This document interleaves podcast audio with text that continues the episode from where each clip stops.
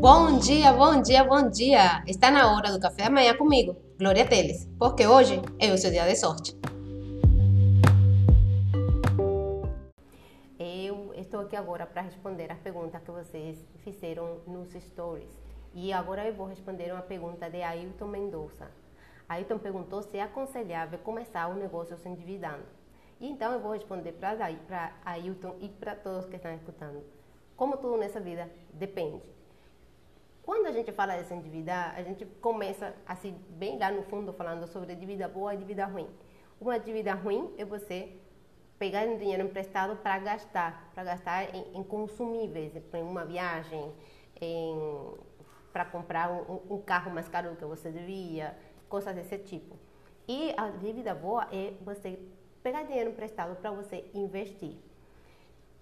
Quando a gente fala de investimentos e principalmente de começar um negócio, o rico, essa é a forma especial, a forma que eles mais gostam de começar um negócio. Eles começam um negócio com o dinheiro dos outros. Eles chamam, você já pode ter ouvido falar por aí de eh, OPM. É? Isso, OPM. Dinheiro das outras pessoas. Os ricos adoram começar negócios com o dinheiro das outras pessoas. Por quê?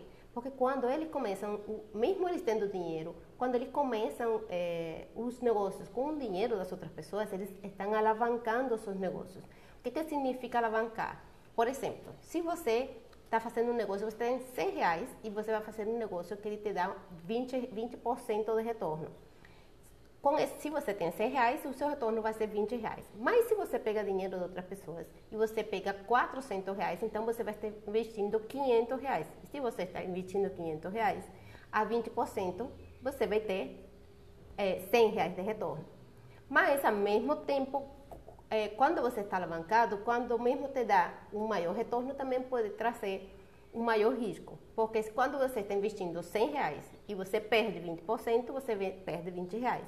Mas se você pegou os seus 100 reais e os 400 de outra pessoa e você teve um prejuízo de 20%, você não perdeu 20 reais, você perdeu 100 reais. Então, é uma coisa que você tem que levar em consideração ao fazer um, um empréstimo.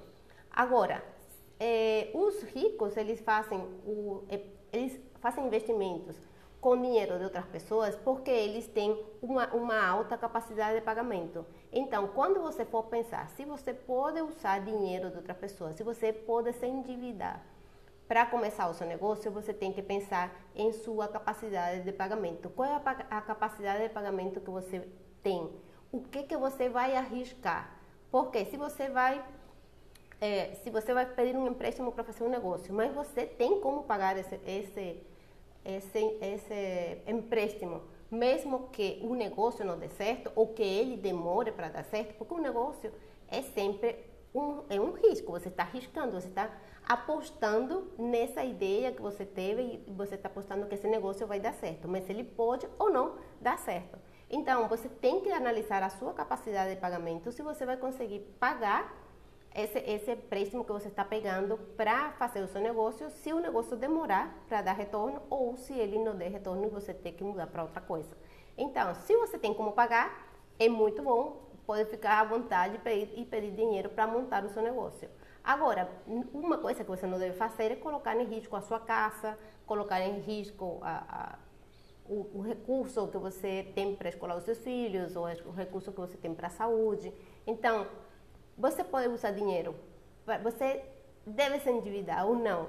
Para começar um negócio depende da sua capacidade de pagamento. O que é que você está arriscando?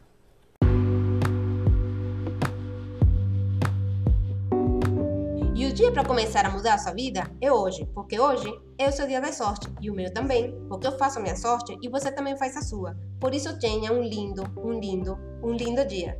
E nos vemos amanhã.